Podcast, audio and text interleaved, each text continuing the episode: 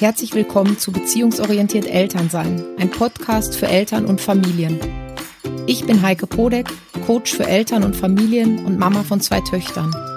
Hier dreht sich alles um den Familienalltag mit Kindern und den dazugehörigen Herausforderungen. Ich glaube, dass Machtkämpfe sinnlos sind und zeige dir, wie du Stress, Streit und Konflikte liebevoll und beziehungsorientiert lösen kannst. Herzlich willkommen zur meiner neuen Podcast-Folge. Ja, wenn du meinem Newsletter abonniert hast oder mir auf Facebook oder Instagram folgst, dann weißt du, was heute kommt oder vermutest das vielleicht schon. Ich habe ja versprochen, mindestens eine Folge so zu gestalten, dass ich deine, dass ich eure Fragen beantworte und ich freue mich total auf diese Folge und ich bin schon neugierig, wie sie bei euch ankommen wird.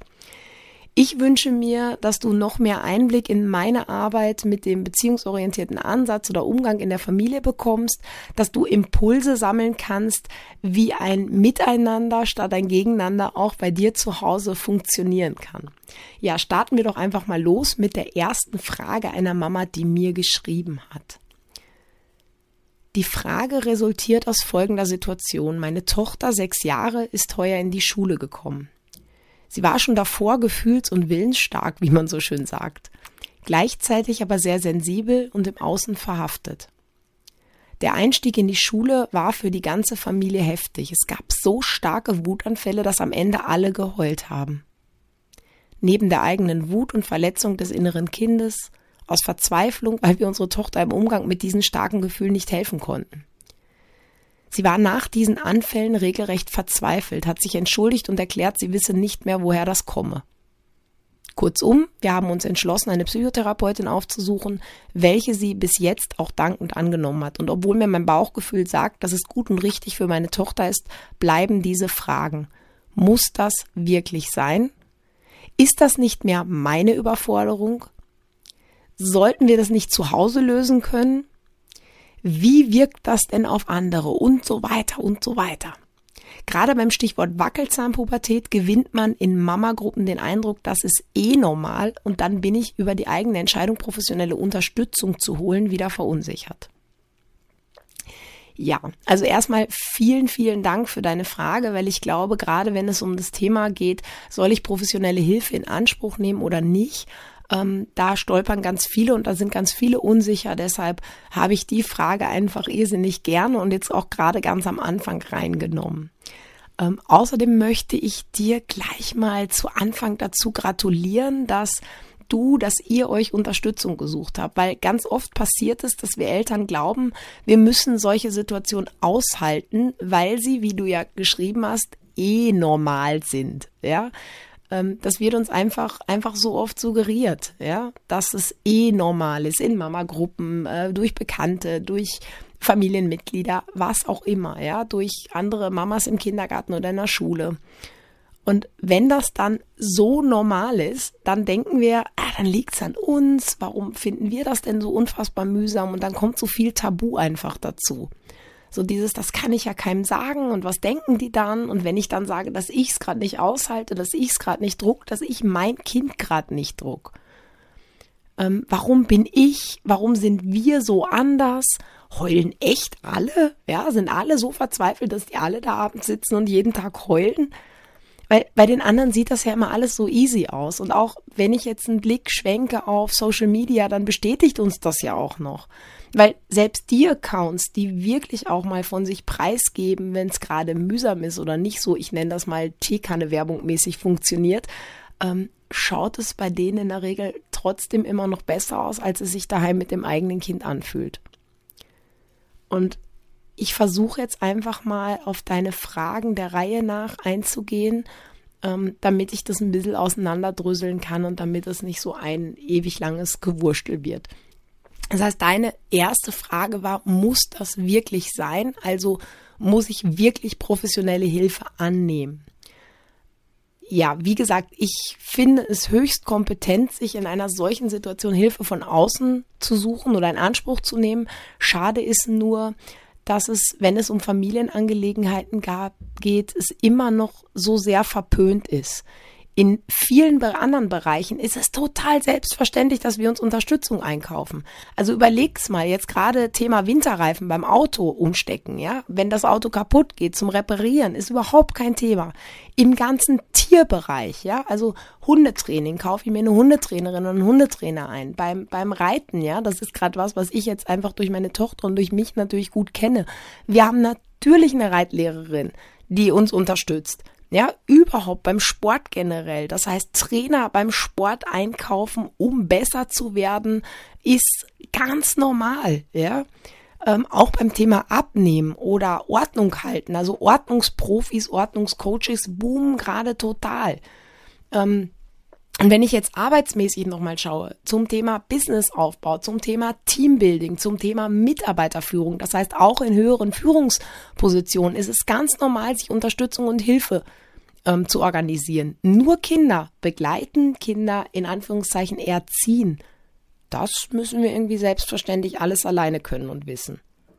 Ich meine, das ist ja urschräg. Ja, das ist absoluter Bullshit. Genau. So, kommen wir also zu deiner nächsten Frage. Ist das nicht mehr meine Überforderung? Ja, das heißt, das, das, das ist so ein bisschen so dieses, ja, brauche jetzt wirklich das Kindtherapie oder muss ich mich eigentlich drum kümmern, weil es ja meine Überforderung ist, also so der Zusammenhang. Ähm, ich finde immer, es ist Aufgabe eines guten Coaches, eines guten Therapeuten, Therapeuten, einer guten Therapeutin oder Beraters oder Beraterin, genau das herauszufinden. Das heißt, ist es braucht das Kind Unterstützung, braucht der Erwachsene Unterstützung, braucht sie als Familie Unterstützung. Das ist Aufgabe eines guten Unterstützers, nenne ich es jetzt einfach mal zusammengefasst, oder einer guten Unterstützerin. Grundsätzlich ist es bei Psychotherapie so, die ist dann angebracht, wenn es sich um eine krankheitswertige Störung handelt. Das heißt, Therapie ist eigentlich immer Krankenbehandlung.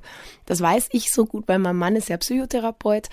Ähm, ja, also das heißt, soweit in der Theorie. In der Praxis schaut das ein bisschen anders aus, weil gerade in der Arbeit mit Kindern gibt es einfach sehr wenig ähm, Unterstützungsangebote und da wird es einfach so ausgebaut, dass wenn, wenn unklar ist, was kann ich jetzt tun und wie kann ich irgendwie unterstützen, was kann ich machen, dann wird einfach Psychotherapie gerne empfohlen.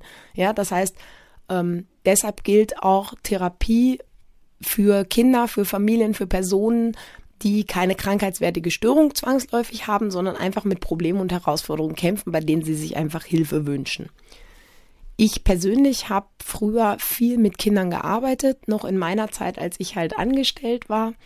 Und ähm, ich tue das eigentlich jetzt seit über zehn Jahren, seitdem ich selbstständig Coaching anbiete, nur noch sehr selten. Und ich möchte einfach ein bisschen erklären, warum ich das so selten tue. Ähm, und das beziehe ich jetzt einfach direkt auf diese Frage und auf dieses Beispiel. Also wenn ich jetzt mit deiner sechsjährigen Tochter arbeiten würde, dann kann es passieren, dass sie mir gar nicht so viel dazu sagen kann, was eigentlich passiert, wenn sie diese Wutanfälle hat oder zu diesen Wutanfällen generell bei euch zu Hause. Weil bei mir in der Praxis wird sie sie aller Wahrscheinlichkeit nicht haben. Weil ich stelle sie da nicht vor Herausforderungen, vor die ihr sie als Eltern stellt. Ja, ich verlange auch nicht irgendwas zu tun, was ihr vielleicht von ihr verlangt. Also keine Ahnung, sagen wir mal aufräumen oder Hausübung machen oder anziehen. Ähm, auch nicht dann, wenn sie müde ist. Ja, das heißt, ich werde vermutlich kaum mit ihr in diese ich nenne das jetzt einfach mal Frustrationen reinkommen, die bei ihr zu diesen heftigen Wutanfällen führen. Ähm, und selbst wenn ich dahin kommen würde, das heißt, selbst wenn ich bei mir diese Wutanfälle kriegen würde, mit ihr wirklich drüber sprechen könnte, kann ich sie als Außenstehende natürlich viel leichter begleiten, als du das als Mama kannst oder als ihr, als, als ihr das alle als Mama da draußen könnt, weil ich bin emotional überhaupt nicht beteiligt. Ja, das heißt, bei mir in der Praxis rennt das eigentlich ganz gut ab und ich werde dann innerhalb von kurzer Zeit sagen, naja, aber das passt eh und das rennt eh und das geht eh. Und natürlich kann ich deine Tochter unterstützen. Nur gerade in diesen jungen Jahren, also ich sag mal so, ja, zwischen, zwischen fünf und zehn Jahren, die Kinder können einfach sehr, sehr, sehr wenig sagen, warum das so ist, ja, was da eigentlich dahinter steckt. Also weil sie das einfach sprachlich noch nicht schaffen, ja. Das schaffen manchmal wir Erwachsene noch nicht, das so zu reflektieren. Ja, und aus diesem Grund arbeite ich fast ausschließlich mit den Eltern, weil ich einfach glaube, dass es wichtig ist, dass die, also dass ihr ja einen Weg findet, mit diesen Wutanfällen umzugehen, ja, sie zu begleiten, sie dabei zu unterstützen, dass es nicht so intensiv sein muss. Das heißt, da, wo du jetzt gerade sagst, naja, ist es nicht eigentlich meine Überforderung? Ja, es ist eigentlich deine Überforderung und diese Überforderung ist überhaupt kein Problem. Das heißt, es geht einfach darum, jetzt einen Weg zu finden, wie du aus der Überforderung rauskommst und wie ihr da einen Weg findet, dass du sie gut begleiten kannst, ja, so dass es für euch alle irgendwie wieder rund wird. Und das ähm, leitet auch ein bisschen zur nächsten Frage über, sollen wir das nicht zu Hause lösen können? Weil genau das meine ich. Es ist wichtig, dass ihr aus der eigenen Wut und auch aus der Verzweiflung, ja, aus diesem Ich kann nicht mehr und ich, ich, bin, ich bin traurig, ich bin verzweifelt, ich ärgere mich selber drüber, rauskommt in eine Position, wo es euch möglich ist, sie einerseits gut begleiten zu können, das heißt wirklich diesen Wutanfall auffangen und sie dabei zu unterstützen, unterstützen zu können und sie andererseits auch ihr helfen zu können, dass sie ihren Frust langfristig auf andere Art und Weise ausagieren oder ausleben kann, als durch solche, ich nenne das jetzt einfach mal Vollauszucker. Und deshalb erarbeite ich mit meinen Klienten immer ganz konkrete Strategien, also wirklich sowas wie Schritt für Schritt Anleitungen, ja, wenn man das so nennen will. Also abgestimmt auf das Kind, abgestimmt auf die Mama oder den Papa, ähm, wie ihr da einfach gemeinsam tun könnt, so dass es euch als Familie wieder gut geht, ja, dass es dem Kind gut geht. Das heißt, ich schaue immer, was braucht das Kind, damit es gar nicht also damit es in diesem Wutanfall sich gut aufgehoben, begleitet und abgeholt fühlt. Was braucht es, damit es erst gar nicht in solche Wutanfälle reinkommt? Ja, das heißt, was sind auch die Muster, die vielleicht dahinter stecken? Und auch, wie kannst du oder was brauchst du als Mama oder als Papa, um dein Kind bestmöglichst begleiten zu können. Ja, und da arbeiten wir dann einfach Schritt für Schritt Strategien. Ja, und das finde ich persönlich sinnvoller, als jetzt nur mit dem Kind zu arbeiten. Genau. Ähm, ja, deine letzte Frage war, wie wirkt das auf andere? Ja, das war einfach eine Frage, die du auch noch gestellt hast. Ähm, da muss ich ganz ehrlich sagen, ich würde mir wünschen, dass es Tabus bricht und dass andere es super finden, dass ihr euch da helfen lasst, weil genau das ist es. Es ist hochkompetent und es ist großartig, sich Unterstützung zu holen. Und es ist total legitim, sich Unterstützung zu holen, weil ich muss nicht alles können. Ich muss nicht überall weiter wissen.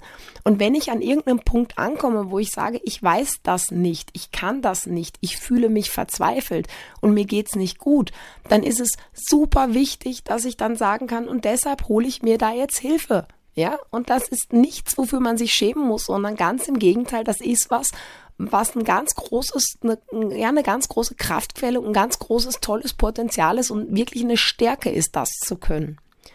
Also auch ich gehe regelmäßig in Supervision, auch einfach aus dem Grund, dass man oft selber sehr blind ist für seine eigenen Themen, weil man ja ein bisschen so in seiner eigenen Suppe kocht und da einfach eine Außenperspektive oft auch super hilfreich sein kann.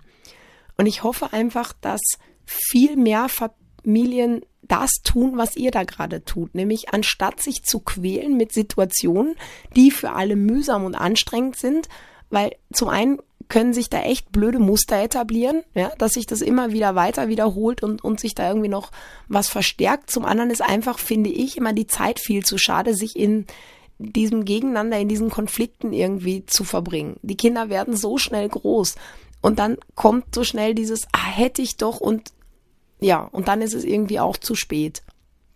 Genau. Ja, ich hoffe, ich habe deine Frage für dich zufriedenstellend beantwortet und ich hoffe, dass auch alle anderen da was einfach für sich mitnehmen könnten, weil ich, wie gesagt, immer wieder damit konfrontiert werde. So muss ich mir wirklich jemanden suchen, muss ich mir helfen lassen, kann ich einfach abwarten, bis die Phase aufhört. Ähm, wie tue ich da am besten? Welche Art von Beratung oder Therapie ist einfach, einfach sinnvoll, ja? Und ich finde, im Grunde ist es ganz einfach und das sage ich dir genau so, wie ich es jetzt denke. Ich finde, es ist verschissene Lebenszeit, wenn du abwartest. Ja, das heißt, wenn du jemanden hast, dem du vertraust und wo du sagst, da möchte ich mich einfach unterstützen lassen, ja. Sei es, weil ich irgendwie einfach keine Lust habe, dass es so mühsam ist, sei es, weil es ein riesengroßes Problem ist, oder sei es, weil ich einfach sage, eigentlich läuft es ganz gut, aber ich hätte es gern noch besser, ja. Ja, dann nimm dir das, gönn dir das und investier da wirklich Zeit, Energie und Geld rein, ähm, weil das ist, das ist, das ist was, was dir halt nachher niemand mehr nehmen kann. Und Beziehung ist so, so, so wichtig, gerade die zu den eigenen Kindern. Genau. So, und dann habe ich noch eine Frage von einer Mama mit einer sechsjährigen Tochter. Das heißt, ähm, ja, heute ist Frage der Mamas mit den Sechsjährigen und zwar folgende. Unsere Frage wäre, wie wir reagieren sollen, wenn getroffene Absprachen nicht eingehalten werden. Zum Beispiel heute wieder die Situation, dass die Große erst eine Kindersendung gucken und anschließend Zähne putzen möchte. Nach der Kindersendung wollte sie vom Zähneputzen nichts mehr wissen. Ja, also auch hier erstmal danke für deine Frage. Ich musste ehrlich gesagt ein bisschen schmunzeln, als ich sie gelesen habe, weil gerade wenn es um das Thema Fernsehen geht, versprechen dir die Kinder natürlich alles. Ja, und den Fehler, den wir Eltern oft machen, dass wir unseren Kindern diese Absprachen, Vereinbarungen dann abnehmen, das heißt, ihnen einfach glauben, dass sie das eh einhalten und anschließend sind wir dann sauer, wenn es eben nicht so ist. Weil oft ist das ja verbunden damit, dass wir dann sagen, okay, passt, dann schaust du noch diese eine Folge, aber dann geht's ohne Meckern und Murren zum Zähneputzen. Und die Kinder sagen, ja, ja, Mama, natürlich, natürlich, ja, natürlich, ohne Meckern und ohne Murren. Okay. Und dann kommt vielleicht noch von uns so ein versprochen ist versprochen und die Kinder ergänzen schon und wird nicht gebrochen. Nein, natürlich, Mama, das machen wir auf jeden Fall. Vergiss es. Ja, also, weißt du, Kinder versprechen dir in dem Moment, wo sie irgendwie was wollen und dann auch noch, wenn es um Fernsehen oder um Medien geht, also wenn es um was wirklich Cooles geht, die versprechen dir alles, was du willst, alles. Wenn du mir nicht glaubst, probier das echt gerne mal aus, ja. Gleichzeitig, also die, die, die versprechen dir wirklich alles, ja. Die verkaufen dir ihr ganzes Hab und Gut irgendwie. Du kriegst auch ähm, von denen ihr erstes Gehalt und ich weiß nicht was. Also das ist, ja, die sind dann vollkommen weggebeamt und die sagen dazu allem Ja und Arm. Das heißt, du kannst es, wie gesagt, gerne, gerne mal testen. Gleichzeitig darfst du aber nicht davon ausgehen, dass dein Kind sich mit sechs Jahren an solche Vereinbarungen halten kann. Und das ist wirklich mein erster Impuls in diesem Zusammenhang an dich. Ähm, weil es spart dir einfach eine ganze, ganze, ganze Menge Enttäuschung. Ähm, das heißt nicht, dass ich Vereinbarungen grundsätzlich für unsinnig finde. Ja, ich, ich glaube, dass es wichtig ist, Kinder an Vereinbarungen heranzuführen, aber gerade in dem Alter einfach noch nicht, geh noch nicht davon aus in diesen Situationen, dass sie sich auch wirklich dran halten können. So, und den, das, den zweiten Impuls, den ich mir, den ich dir mitgeben möchte, ist, es kommt immer darauf an, wie ihr zu dieser Vereinbarung gekommen seid es gibt Vereinbarungen, die werden einfach ganz spontan getroffen.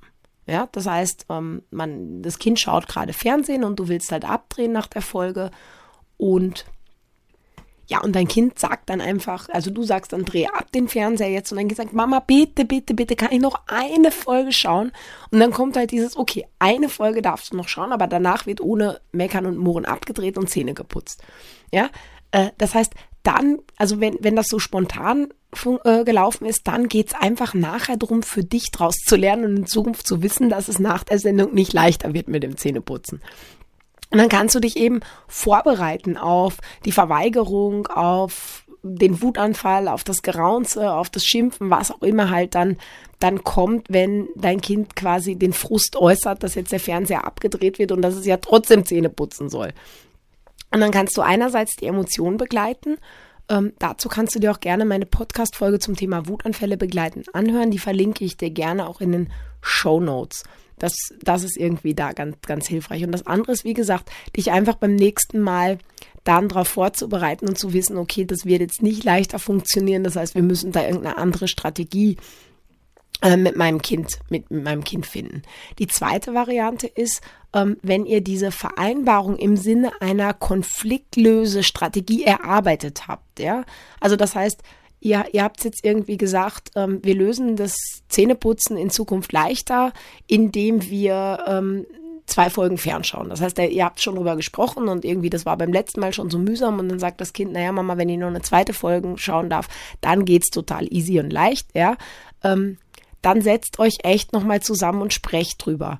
Ja, weil dann hat, dann hat diese Strategie in dem Moment nicht funktioniert. Das heißt nicht, dass diese Strategie nie funktioniert. Das heißt, vielleicht denkt sich jetzt einer, naja, aber das ist ja vorher klar, wie kann man nur so blöd sein, ja? Ähm, das ist ja schon vorher klar, dass durch mehr Fernsehen das nicht funktioniert. Doch, es gibt Kinder, da funktioniert das. Also gerade wenn die Lösung aus dem Kind gekommen ist. Das heißt, ich halte, ich halte das gar nicht, also wenn das jetzt wirklich eine Vereinbarung war, ich, ich würde es mit meinen Kindern auch ausprobieren. Ähm, Unabhängig davon, wie viel ich zweifle, ob das jetzt funktioniert oder nicht, das ist einfach von Kind zu Kind unterschiedlich. Aber wenn es eben nicht funktioniert hat, dann sprecht's nochmal drüber und findet vielleicht auch das dahinterliegende Bedürfnis deines Kindes. Ähm, sprich das Bedürfnis an. Also beim Zähneputzen ist das ja keine Ahnung, bei den Kindern ist es dann meistens, also beim Fernsehen ist es dann irgendwie Spaß und Spiel oder äh, Entspannung oder noch irgendwie, ja, sich, sich, sich ähm, oder mitreden können mit anderen, ja. Und dann schau dir auch dein Bedürfnis an, weil auch das ist wichtig und sprich auch dein Bedürfnis an. Das ist beim Zähneputzen ein bisschen einfacher, weil meistens geht es da um Gesundheit, ja. Ähm, weil es einfach wichtig ist, dass man die Zähne putzt, damit die gesund bleiben. Und dann findet gemeinsam eine neue und andere Strategie, um das Bedürfnis deines Kindes und auch dein Bedürfnis erfüllen zu können. Ja, und da sucht es einfach nach einer gemeinsamen Lösung.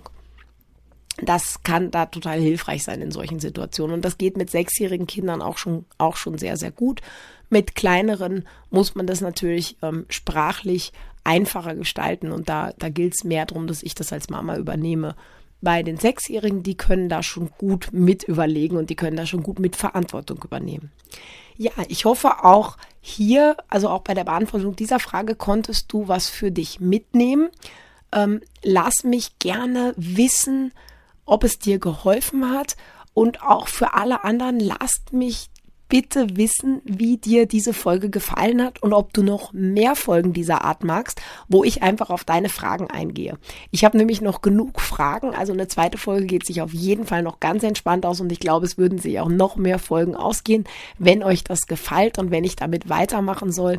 Von daher schreibt mir das gerne per E-Mail, per SMS, auf Social Media, wie auch immer. Ich freue mich darüber, wenn ihr sagt, ja, finde ich super oder Anna, lass mal, mach lieber wieder irgendwie was anderes dann kenne ich mich einfach aus und ja, würde mir, würde mir ein gutes Feedback geben. Bis dahin habt eine schöne Zeit. Ich genieße jetzt auch mit meiner Familie erstmal die Weihnachtsferien. Ich mache eine kleine Podcast-Pause bis zum 10. Jänner. Das heißt, feiert schöne Weihnachten, genießt die Zeit mit eurer Familie und startet gut ins neue Jahr. Und im Sinne der Wertschätzung, wenn dir mein Podcast gefallen hat, lass mir gerne eine positive Bewertung auf iTunes da. Empfiehl den Podcast anderen Eltern, die davon profitieren könnten, unbedingt weiter.